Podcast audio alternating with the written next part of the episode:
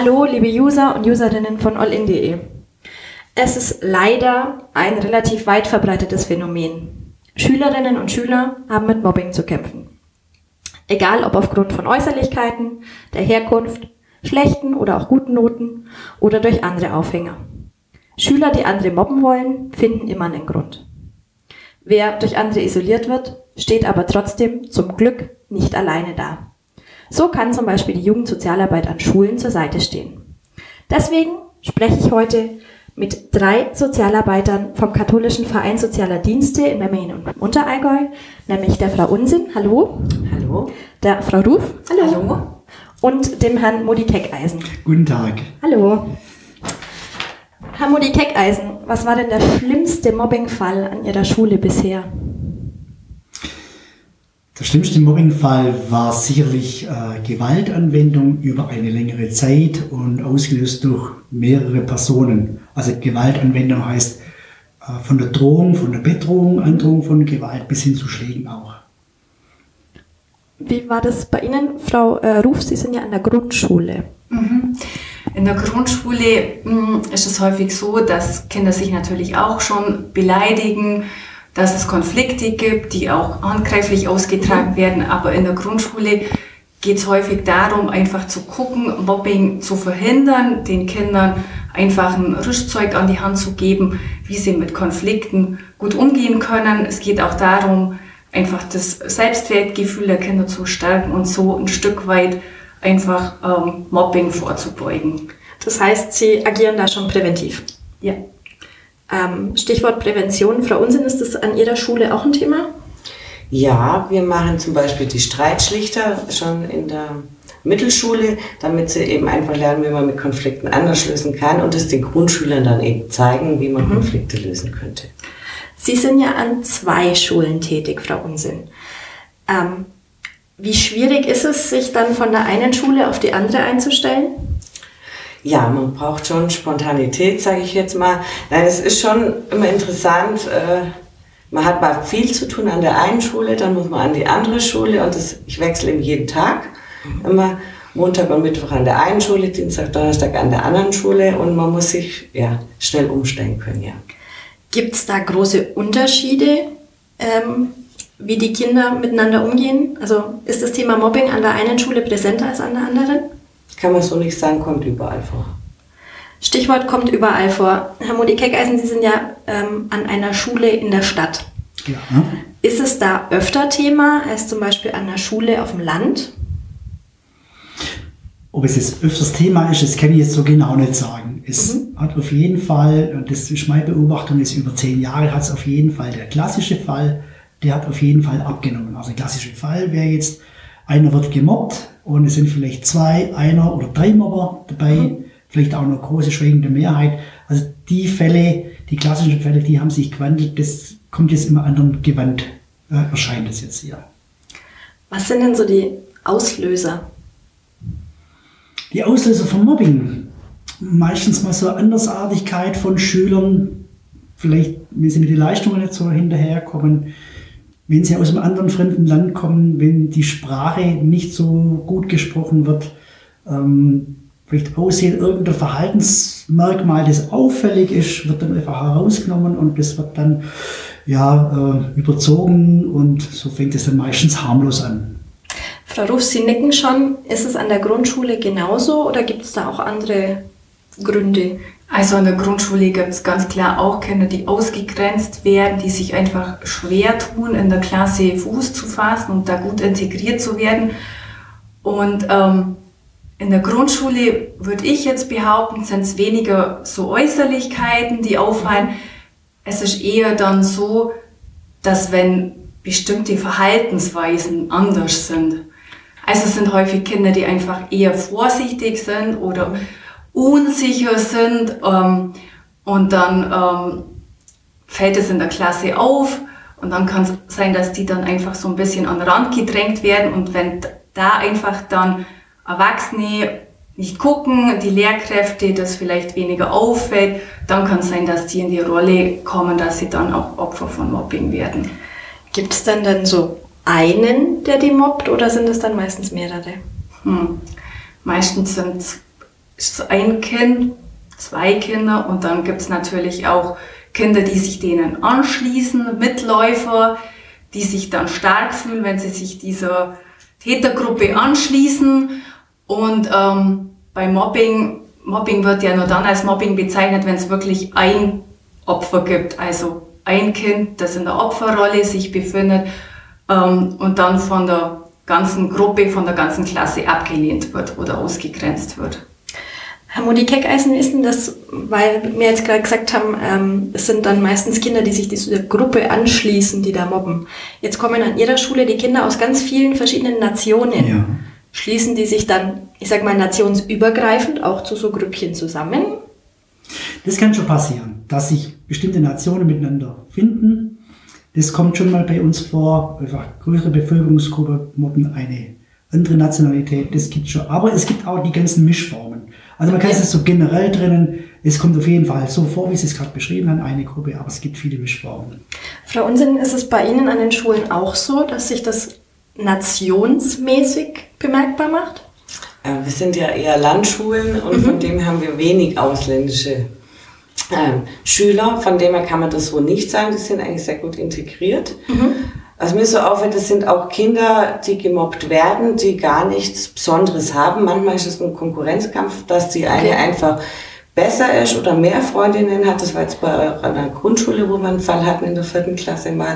Mhm. Und da sieht man gar keinen Grund, sondern die konnte sich einfach oder derjenige nicht so, hat sie ihm auch anders verhalten oder sich nicht verbal so äußern können und dann rutschten die so rein. Und wie helfen Sie jemandem dann da raus? Der dann da an den Rand gedrängt wird? Also ich, das Hauptproblem sehe ich erstmal, dass das, das Kind oder der Jugendliche soll es erstmal selber den Mut sagen, dass man Hilfe will mhm. und dass man sich an jemanden wendet. Dazu sind wir auch da. Machen eben schon recht viel Beziehungsaufbau, dass sie dann wirklich, wenn sie merken, mir geht's nicht gut, die grenzen mich aus, mit mir will keiner mehr spielen, dass sie dann auch kommen und das sagen. Und die erste Anlaufstelle wären natürlich die Eltern, dass sie das denen sagen und auch ernst genommen werden. Oder natürlich die Klassenleitung ist eine entscheidende Rolle. Und wer wendet sich dann an Sie? Ist das der Schüler selber? Sind es die Eltern? Ist es ein Lehrer, der mitkriegt, da läuft was schief? Also in der Mittelschule sind es meistens die Jugendlichen selber, die kommen, mhm. weil man sich auch kennt und sagt, mir geht's nicht gut, ähm, ich werde da bedroht oder ähm, ja, jemand ist alle gegen mich. Okay. Und an der Grundschule habe ich es mal mitbekommen, da kommen dann oft die Klassenlehrer und sagen, dem Kind geht's nicht gut. Wie ist es bei Ihnen an der Grundschule, Frau Ruf? Sind es da die Lehrer? An der Grundschule sind es die Lehrer, denen uns auffällt, oder auch die Eltern, die sich dann direkt an uns wenden. Wie fällt den Eltern denn auf, dass da was ist? Passiert das erst, wenn das Kind sagt, Mama, Hilfe? Hm. Oder merkt man das schon? Es gibt eigentlich vorher schon Anzeichen. Also wenn ein Kind plötzlich bedrückt von der Schule nach Hause kommt, die Verhaltensweisen daheim andere sind als gewohnt oder wenn ein Kind plötzlich aggressiv reagiert zu Hause, auch gegenüber mhm. den Geschwisterkindern, ähm, wenn das Kind mit kaputten Dingen nach Hause kommt okay. ähm, oder ständig Sachen verloren gehen, was bisher ungewohnt war bei dem Kind, dann denke ich, sind das schon so Anzeichen, um vielleicht mal so vorsichtig beim Kind nachzufühlen, du, wie geht's in der Schule? Was ist los in der Schule? Mhm. Genau, weil es gehört ja viel Mut dann dazu, äh, dass das Kind dann bereit ist, sich jemand anzuvertrauen. Das ist auch was, was ich an, der, an unserer Schule, zu Beginn des Schuljahres besuche ich alle Klassen und ermutige die Schüler auch, wenn sie Sorgen haben, sich jemand anzuvertrauen. Und dann besprechen wir auch, wer so eine Person sein kann. Die Eltern, die Lehrerin, die Sozialarbeit. Und äh, ich bestärke auch die Schüler untereinander, ein Auge aufeinander zu haben mhm. und einfach zu sehen, wenn es jemand nicht gut geht, ähm, das einfach anzusprechen bei einem Erwachsenen, bei den eigenen Eltern, bei der Lehrerin, bei der Sozialarbeit. Angenommen, jetzt kommt jemand zu Ihnen und sagt, mir geht's da nicht gut, ich habe da dieses Problem. Herr Modi Keckeisen, wie geht's denn dann weiter? Also erstens mal soll der Schüler berichten, um was es geht, mhm. indem er die Zeit, ich muss natürlich ihm auch zuerst sagen, bevor er zu mir kommt, dass wir natürlich in einem bestimmten Setting sind. Das heißt einfach, ich habe Schweigepflicht. er ist freiwillig hier und bei Streit geht es darum, dass wir eigentlich in der Jugendsozialarbeit neutral sind. Aber dann berichtet erstmal der Schüler. Und ich glaube, wichtig als erste Reaktion ist, dass wir dem Schüler dann auch, oder ich dann dem Schüler klar mache, pass auf, wir können das lösen. Du hast es jetzt gesagt, du hast einen ersten großen Schritt getan. Du warst jetzt so mutig, dass du jetzt zu uns gekommen bist, dass du den, den Weg von der Jugendsozialarbeit. Und dann kann ich mir einfach versichern, dann können wir da auch einen Stopp machen. Und ich sage, das fängt jetzt an, ab jetzt ist Stopp. Wir schauen jetzt heute danach, spätestens morgen. Und ab jetzt ist es aus mit der Mobberei. Und dann kommen wir da ganz gut zusammen. Jetzt kann ich mir aber vorstellen, dass es durchaus Kinder gibt, die sich dann noch angefeuert fühlen, wenn einer zu ihnen kommt und Hilfe sucht. Dass dann derjenige, der das andere Kind mobbt, sagt, oh, der, jetzt braucht er schon Hilfe. Da gehe ich jetzt nochmal drauf. Das könnte sein, das kann ich so jetzt gar nicht beurteilen, aber es ist so, dass ich mit den Kindern spreche. Und mhm. als allererstes nehmen wir nicht die ganze Gruppe, also so machen wir es standardmäßig bei uns in der Schule. Wir nehmen nicht die ganze Moppergruppe, wenn es da eine gibt, äh, zusammen und schauen, dass wir das im großen Kreis äh, regeln, sondern wir machen es eher so, auf, aufgrund von der Zeit, machen wir es eher so, dass wir den, den schlimmsten Kontrahenten rausnehmen und mit dem zusammen ins Zweiergespräch kommen. Also das Opfer, wenn man so sagen will, und dann der schlimmste Kontrahent. Das ist dann ein gleichwertiges Auge-zu-Auge-Gespräch und wo dann auch Gefühle austauscht werden können und wo dann auch vielleicht der Mobber äh, sieht, wie das dem Gemobbten, wie es dem Opfer geht, ja, dass der ta tatsächlich darunter leidet, dass dem vielleicht auch Tränen kommen. Und das bewegt dann einiges auch beim Mobber. Das wirkt dann schon. Ähm, ich weiß aus dem Bekanntenkreis von einem Fall, wo das Kind in der Grundschule gemobbt wurde und dann in die Mittelschule kam und selber zu dem Kind wurde, das andere mobbte. Frau Unsinn, Sie nicken schon. Kennen Sie auch so Fälle? Also ich kenne es jetzt selber nicht, aber von der Theorie her ist es wirklich so, dass die, die in der Grundschule gemobbt werden, dann auch die Tendenz zeigen, selber zu mobben, einfach in eine andere Rolle zu schlüpfen und endlich auch mal Macht auszuüben. Mhm. Das heißt, hinter dem Mobbing steckt quasi auch eigentlich eine, eine gewisse Unsicherheit bei den Kindern selber, oder? Die dann mobben. Es gibt ganz unterschiedliche Auslöser, warum jemand mobbt. Das kann eben, er möchte Macht ausüben. Mhm. Es gibt, dass er immer zu Hause vielleicht Gewalterfahrung hat oder mhm. Konflikte nicht gelernt hat, anders zu lösen als mit Gewalt, seinen Willen durchzusetzen oder die Anerkennung der Gruppe zu erreichen, dass ich, wenn ich jemanden schikaniere, gerade im Jugendalter und es kommt gut an, dann macht das wieder, weil er einfach verstärkt wird mit positivem Erfolg. Und dann wird die Handlung weitergeführt, bis eben von außen jemand kommt und sagt, jetzt reicht's. Und wenn nichts passiert, dann machen sie weiter. Mhm.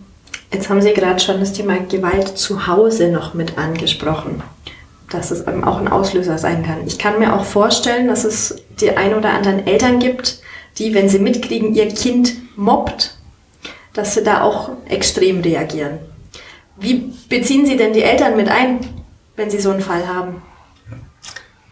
Eltern sind natürlich persönlich betroffen und sind immer auf der Seite ihres Kindes und möchten das schützen. Das ist gut so ähm, gehen aber auch gern dann auch in die Konfrontation und versuchen das selber zu lösen mit den. Eltern des Moppers, wo ich jetzt ein, zwei Erfahrungen gemacht habe, dass das keine gute Idee ist. Mhm. Weil dann verhärtet sich und dann geht es sofort, in, wenn das Kind wieder in die Schule kommt, das Opferkind, dann wird es von dem Mopper natürlich auch dementsprechend sein Anhänger noch mehr schikaniert und dann wird es richtig schlimm. Was ich damit sagen will, Eltern sollen wirklich auch versuchen, professionelle Hilfe zu holen, wenn sie das Gefühl haben, oder erstmal mit der Klassenlehrerin oder Klassenleitung eben zu sprechen, Jugendsozialarbeit, Sozialarbeit an Grundschulen und einfach sagen, was gibt es für Methoden. Es gibt gute Maßnahmen gegen Mobbing, da müssen die Eltern genauso mitarbeiten, aber eben auch die ganze Klasse, der Ort, wo es stattfindet. Und das ist nicht das Elternhaus, von dem her müsste das an dem Ort, wo das Mobbing stattfindet, da muss was passieren, da muss was verändert werden. Wenn wir jetzt bei dem Ort, wo es stattfindet, bleiben.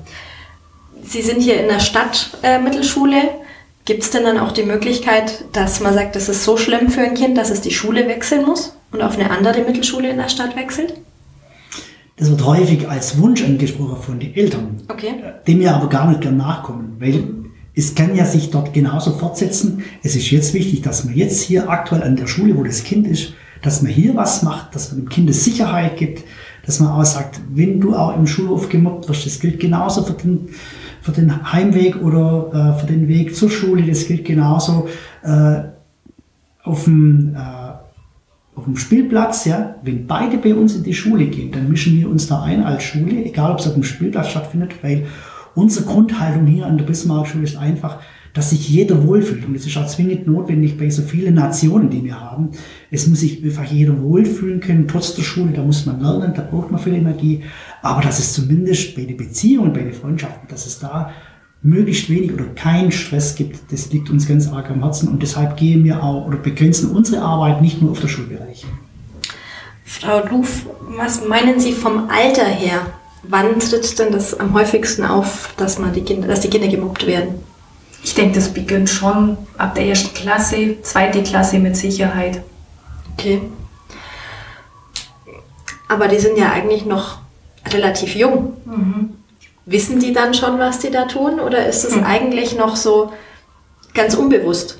Eigentlich geht es ja immer um Handlungskompetenz, sowohl bei einem Kind, das betroffen ist von Mobbing, wie auch bei einem Kind, das als Täter auftritt.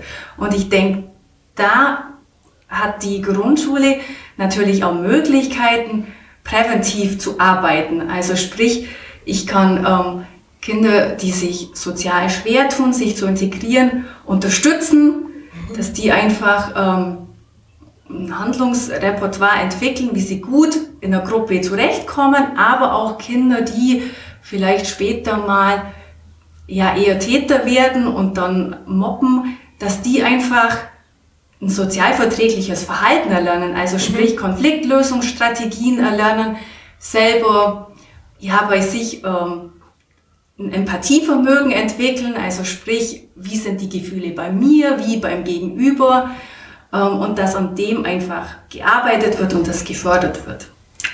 Aber ist da die Zeit, die Sie in der Schule sein können, mit zwei Vormittagen nicht viel zu wenig?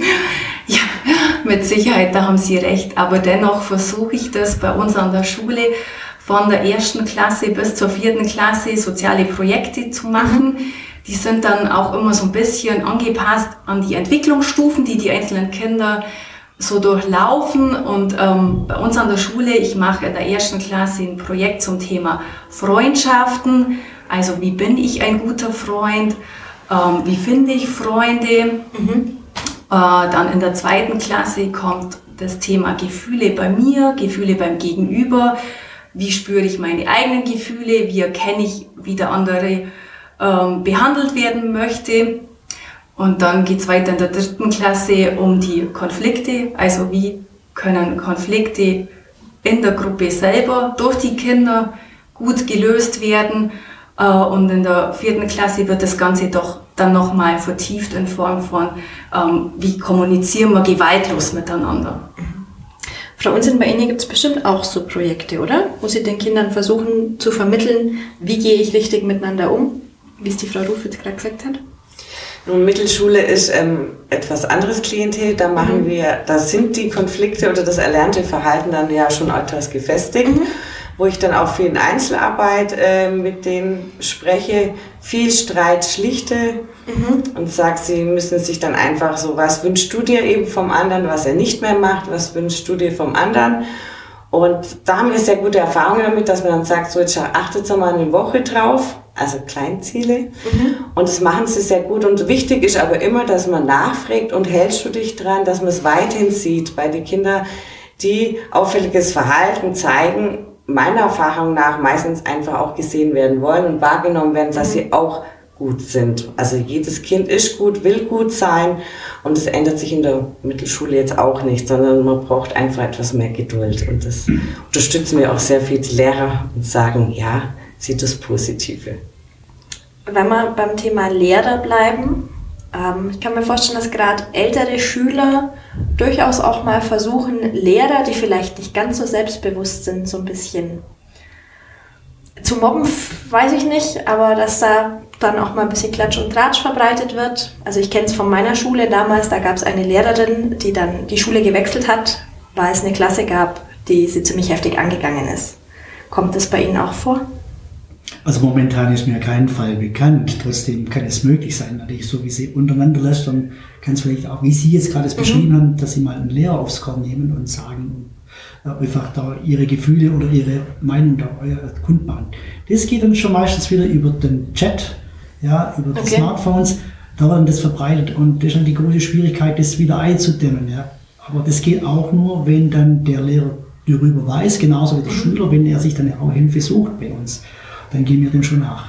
Das heißt, also, wenn ein Lehrer ein Problem hat, kann er sich dann auch an Sie wenden, weil Sie sind ja eigentlich Jugendsozialarbeit. Ja, ich meine, für der Lehrer ist natürlich als allererstes äh, unser Rektor und unser Konrektor äh, da. Das ist klar, das sind die ersten Vorgesetzten, das werden die übernehmen. Vielleicht kann man mal mit Rat äh, beiseite stehen, aber das läuft normalerweise über Schule und wenn es eigentlich richtig heftig wird, läuft es über Polizei. Wenn wir jetzt nochmal zurückgehen, bevor es überhaupt passiert, das Thema Prävention. Was machen Sie konkret? Also ganz konkret machen wir ganz viele Dinge. Ich versuche es einfach mal ganz kurz zusammenzufassen.